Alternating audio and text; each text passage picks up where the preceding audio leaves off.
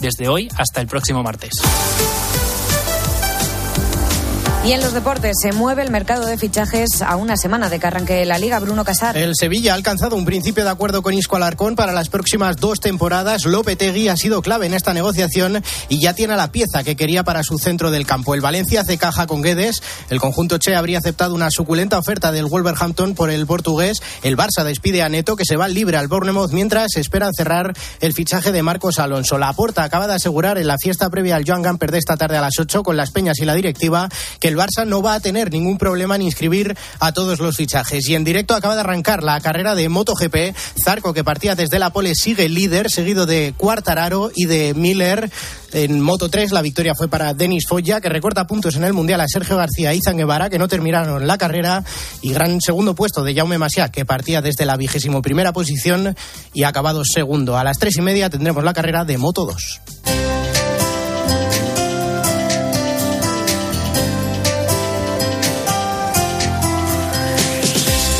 Espejo, el martes, es Santa Edith Stein, mártir de Auschwitz y patrona de Europa. Y hoy en el espejo nos contáis una historia muy especial de ella. Jesús Luis Cristán, buenas tardes. Efectivamente, Laura, muy buenas tardes. Se trataba de una foto inédita descubierta por un historiador polaco, gran apasionado de las fotos y postales antiguas.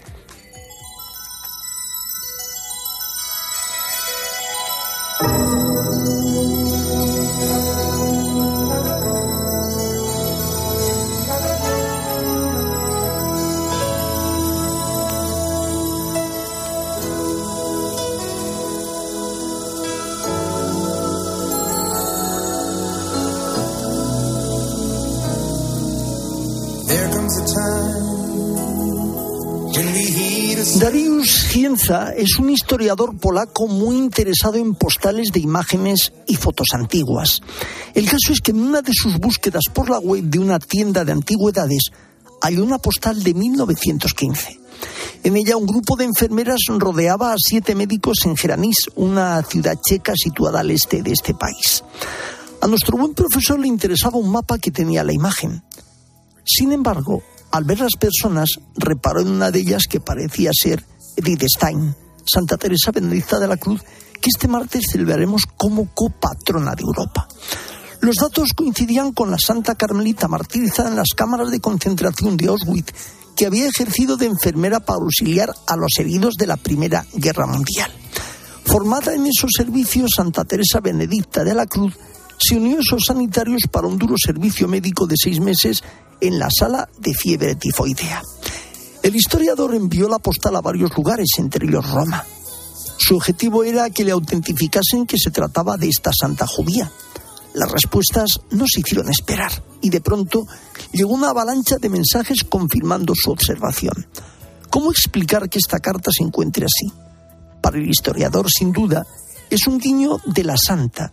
Creo que es un regalo de Santa Edith para la ciudad de Dustrock dice, ciertamente aprecio el hecho de que Dusnit hizo de, de 2022 un año dedicado a Edith Stein en memoria del 80 aniversario de su martirio en el campo de concentración en las cámaras de gas de Auschwitz.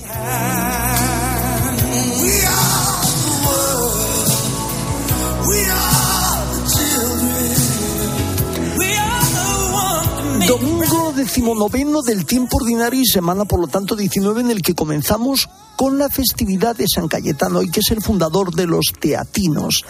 Mañana la iglesia celebra a Santo Domingo de Guzmán, que es el fundador de una de las grandes órdenes mendicantes, que es los dominicos, dedicados sobre todo a la oración y la predicación. El martes, como decíamos, Santa Teresa Benedicta de la Cruz mujer de origen judío que dejó la religión judía, que luego después abrazó la fe, que se hizo profesora titular de filosofía, que se convirtió, que entró en el Carmelo de Colonia y que durante la Segunda Guerra Mundial fue apresada y murió mártir en las cámaras de gas de Auschwitz. El miércoles 10 tenemos a San Lorenzo, diácono y mártir que murió en una parrilla después de que el emperador Valeriano le pidiese que le llevase todos los tesoros de la iglesia y él le llevó a todos los pobres y sencillos.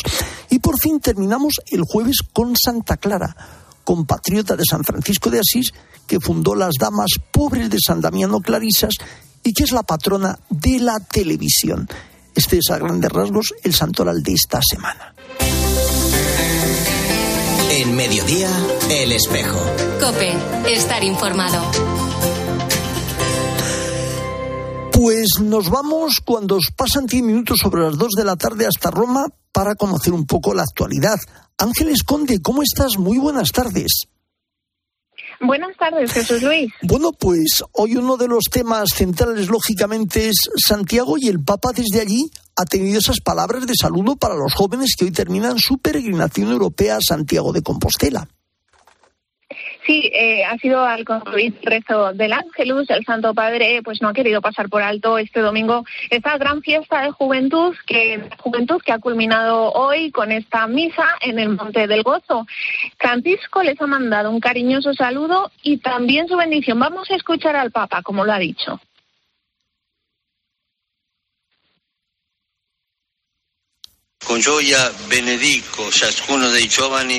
Con alegría bendigo a cada uno de los jóvenes que participaron en este evento. son las palabras del Papa pues, eh, eso es, el Papa, el Papa les ha mandado la bendición también a todas las personas que han organizado este evento, que como bien sabes Jesús Luis ha congregado en torno al apóstol Santiago a nada más y nada menos que a 12.000 jóvenes de toda Europa. Y que además es el preámbulo precisamente de esa JMJ en Lisboa 2023. Y bueno, en este preámbulo que nos has hecho también damos paso ahora al Ángelus. ¿Cómo ha transcurrido hoy el Ángelus de este domingo 19 del tiempo ordinario?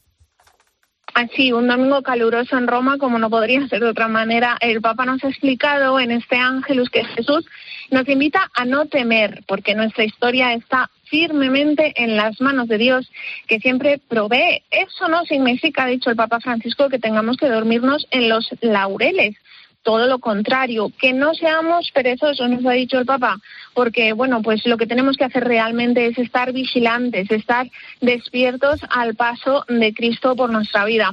Y bueno, también al final de este rezo del Ángelus cabe destacar que el Papa Francisco, por un lado, ha lamentado un accidente de autobús que ha tenido lugar, han muerto unos jóvenes polacos de camino a Medjugorje, por una parte, y por otro lado, no ha querido tampoco pasar por alto este domingo la situación de Ucrania Sabes que el Papa tiene Ucrania en su pensamiento, en su corazón. En esta ocasión ha celebrado que por fin Rusia y Ucrania hayan llegado al menos a un acuerdo en cuanto al envío del famoso barco desde el puerto de Odessa cargado con grano. Bueno, ha dicho el Papa Francisco que este es un signo de esperanza, que demuestra de alguna manera que el diálogo es todavía posible y espera, el Papa ha dicho, desea que siguiendo este camino se pueda poner fin a los combates y llegar a una paz justa y duradera. Sabes que ayer el Papa se reunió con el embajador de Ucrania ante la Santa Sede. No hubo comunicado oficial, pero es verdad que el embajador de Ucrania puso unos mensajes en Twitter diciendo que, bueno, esperan con los brazos abiertos al Papa en Ucrania, incluso antes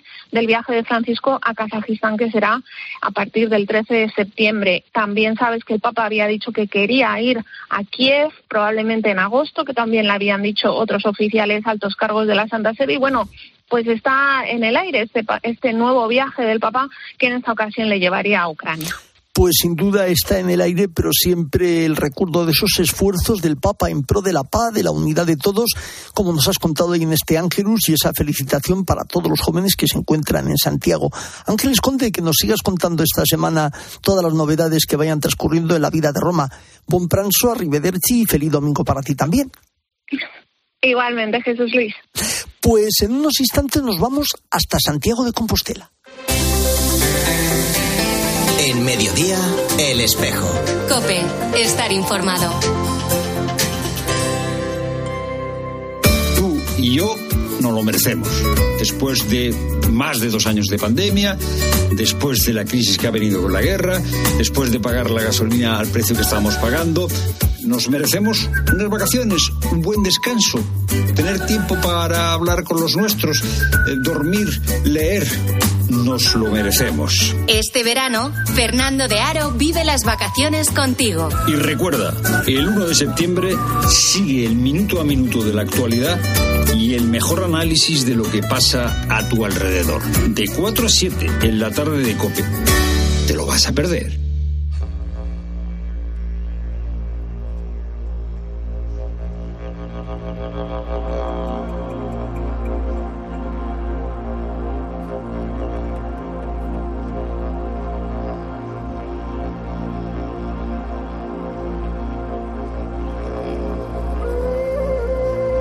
En mediodía, el espejo. Cope, estar informado.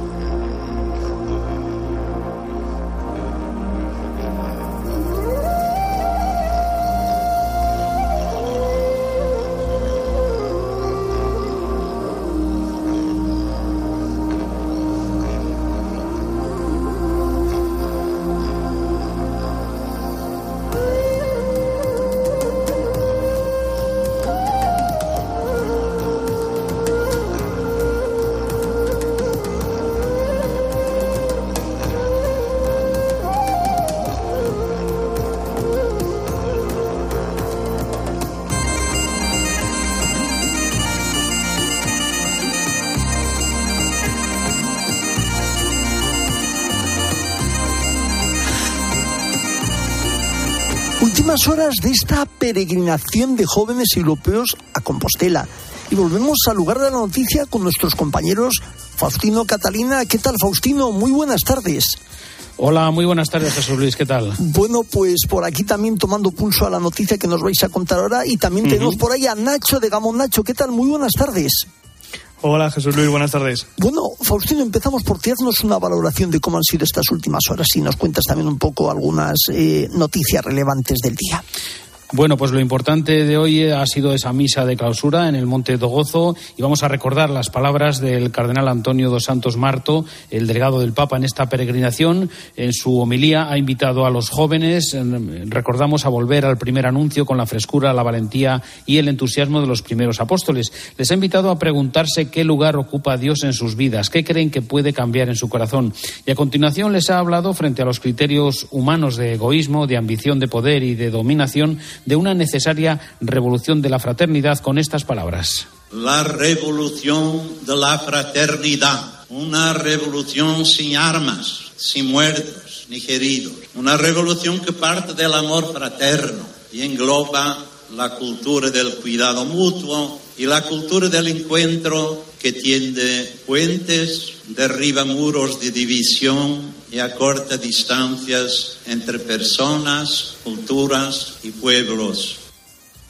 A continuación, el cardenal Martos ha hablado del ejercicio de la amabilidad, que ha dicho transforma los estilos de vida, de las relaciones sociales, de la forma de debatir y confrontar las ideas y que facilita la búsqueda de consensos y de solidaridad. Ha tenido alusiones también a continuación a la alegría que brota del Evangelio y que tienen que llevar los jóvenes a todos los rincones como testigos. Si el Evangelio deja de sonar, ha dicho más adelante el cardenal Marto, la vida se reducirá a la soledad, al aislamiento para tantas personas que están abandonadas a su suerte, a jóvenes sin referente o ancianos en soledad. Y antes de terminar su humildad pues ha hecho una nueva invitación a comprometerse, a que los jóvenes se comprometan en la construcción de un mundo más verdadero, de un mundo más hermoso para todos, donde nadie quede fuera.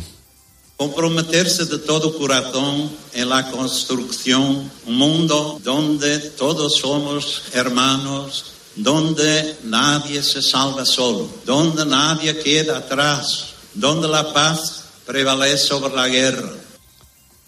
Bueno, pues eso es un poco el resumen de la homilía del cardenal Marto que ha servido como colofón homilía de la misa del colofón de esta peregrinación europea de jóvenes en el Monte Dozo, que ha terminado un poco antes de mediodía y, bueno, pues con todos los miles de jóvenes pasando calorcitos, o sí, porque hace muy buena temperatura aquí en Santiago ¿eh? y cada uno ya volviendo a sus lugares de origen. Esto, esto se ha acabado ya.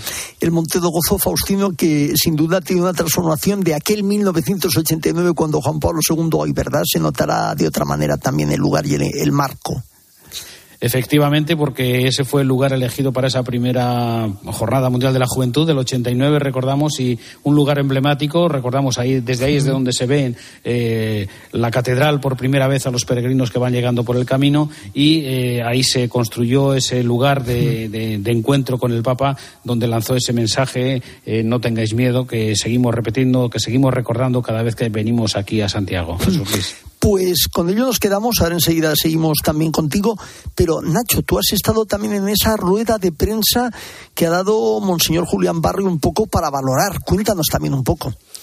Sí, eso es, Jesús Luis. Don Julián ha agradecido la labor de todos para hacer esta peregrinación posible. En primer lugar, a los jóvenes peregrinos que han llegado a Compostela, también a las autoridades que han arrimado el hombro para que todo saliera bien, por supuesto a los voluntarios, más de 400 llegados de todas las diócesis gallegas. Sin ellos no hubiera sido posible esta PEG.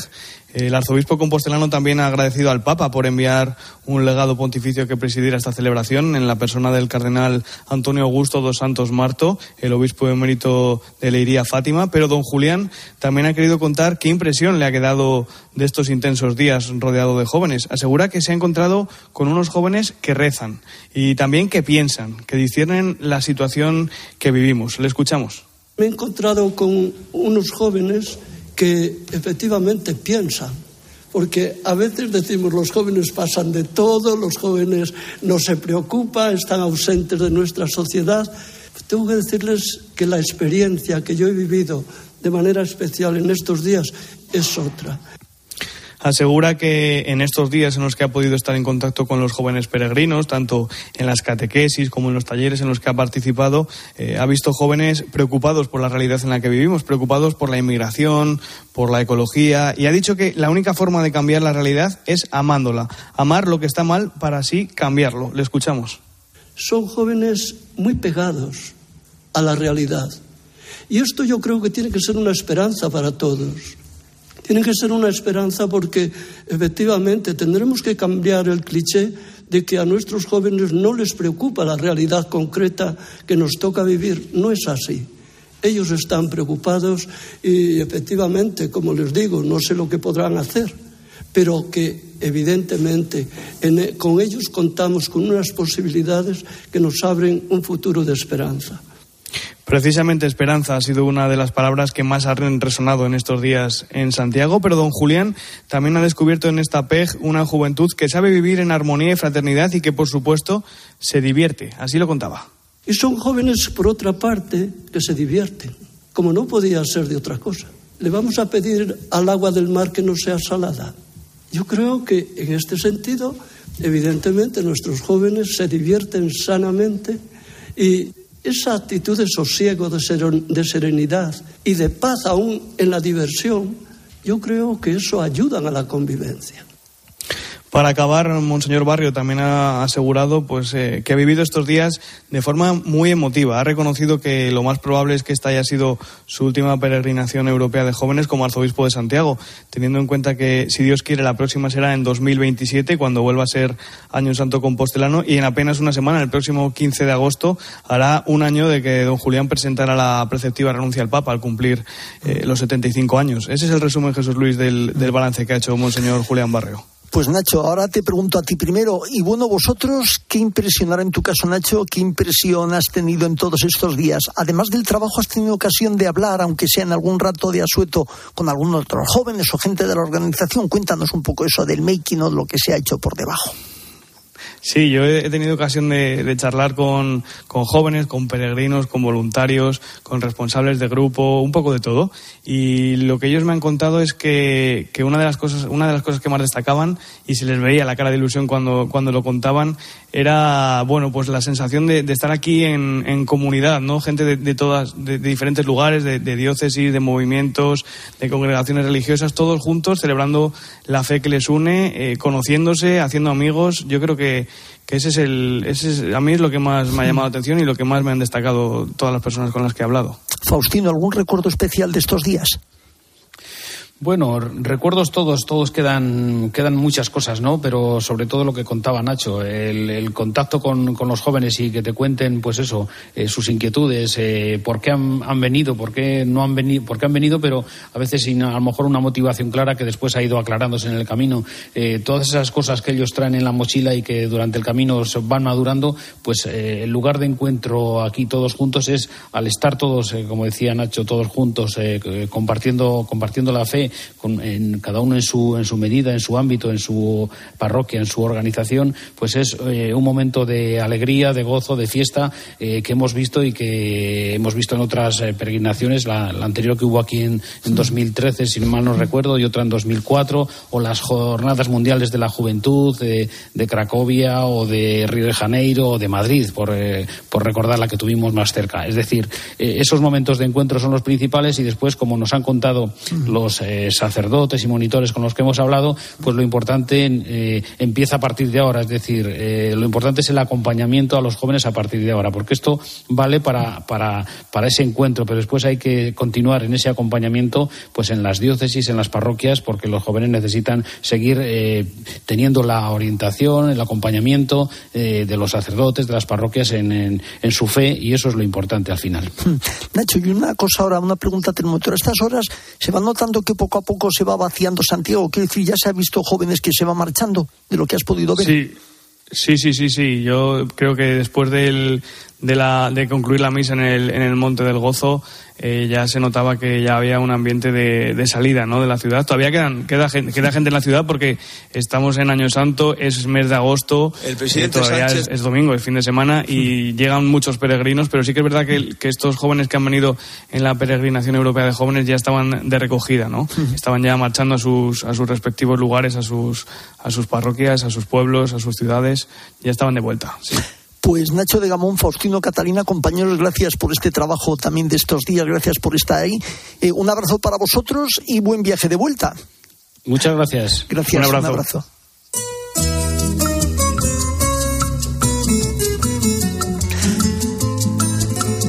Y nos vamos a Hispanoamérica. Esteban Pítaro, ¿cómo estás? Buenos días para ti, buenas tardes. Buenas tardes, Jesús. Oye, ¿te quieres, ¿te quieres venir también un poco a Santiago? ¿Qué me dices? Hombre, si hay alguna para los que ya no somos jóvenes, con gusto voy, ¿no? Hay que aprovechar este año santo y sí, llevar también muchas intenciones hoy, ¿eh? Así que en ese sentido, los peregrinos en este año santo de Santiago lleven las intenciones de América Latina, particularmente Jesús Luis, si me permitís, las de Nicaragua, ¿eh? Y si me no sé si permites, recordarás la película. sí. Y sé- es que te iba a decir precisamente que vamos a hablar un poco de la película La Misión. Sí, ¿te acordás la- el final particularmente de esa película de Roland Joffé en la que el padre Gabriel sale con el Santísimo Sacramento rodeado de su comunidad de guaraníes con el Santísimo Sacramento y lo rodean portugueses con armas, ¿no? El arma del padre Gabriel en esa misión era la de la oración, la de la fe. Bueno, estos días vimos en Nicaragua una escena muy parecida, pero no era una ficción, de la vida real. Un sacerdote rodeado de fieles, saliendo a la calle con la Sagrada Eucaristía, rodeado por policías armados. Se trata del obispo de Matagalpa, de quien ya hemos hablado en una ocasión, Monseñor José Álvarez, quien está rodeado y amedrentado desde hace semanas, intimidado por la policía que responde al gobierno de Daniel Ortega. Las armas en esta increíble escena de la vida real rodeaban a Jesús sacramentado. Una locura. Más allá de, lo, de, de- de esto, de la gravedad de este episodio, sabemos que no son cosas aisladas, ¿no? Hemos hablado en más de una ocasión de las religiosas de la Madre Teresa expulsadas, de Silvio Báez, el obispo exiliado. Hay un gran re- repaso de todas estas eh, persecuciones que está sufriendo la iglesia nicaragüense. Por lo pronto, por ejemplo, en Vatican.va, porque no es verdad que la Santa Sede no esté respondiendo a lo que está ocurriendo contra la iglesia en Nicaragua. Son días, Jesús Luis, de fragilidad institucional en América Latina, pero en estos contextos sobreviven esas expresiones que son la esperanza, Jesús, con la misma alegría y humildad con la que los jóvenes europeos se congregaron en Santiago de Compostela, tantísimas expresiones de fe en América. Hoy, por ejemplo, San Cayetano, miles de devotos argentinos se congregan en su santuario. Algunos hicieron fila desde hace dos meses para ingresar hoy a la primera hora del día para rezarle al patrono del pan y del trabajo. Esa fe que profesamos en América, en Europa, nunca será callada. Recemos, eso sí, para que todos nuestros hermanos, incluso aquellos que hablan nuestra lengua, tengan la libertad de hacerlo. Pues Esteban Pítaro, muchas gracias y cuando vuelvas para acá, una peregrinación obligada a Santiago. Un fuerte abrazo. Exactamente, abrazo enorme. La producción Jaime Gastón, en el control técnico David Torrenova y en control central Yolanda Sánchez. El espejo no termina, gira. Ahora nuestro reflejo se abre hacia mediodía cope con toda la información nacional e internacional que nos trae Laura Rubio. Seguro que entre todo ello, ola de calor, entre otras cosas. ¿No es así, Laura? Hola, de, hola Jesús Luis, ola de calor, incendios y también tenemos que volver a hablar de esa reunión de las autonomías con el gobierno para hablar sobre el decreto de ahorro energético que entrará en vigor el próximo miércoles. De todo esto y más hablaremos en este mediodía cope en apenas unos minutos.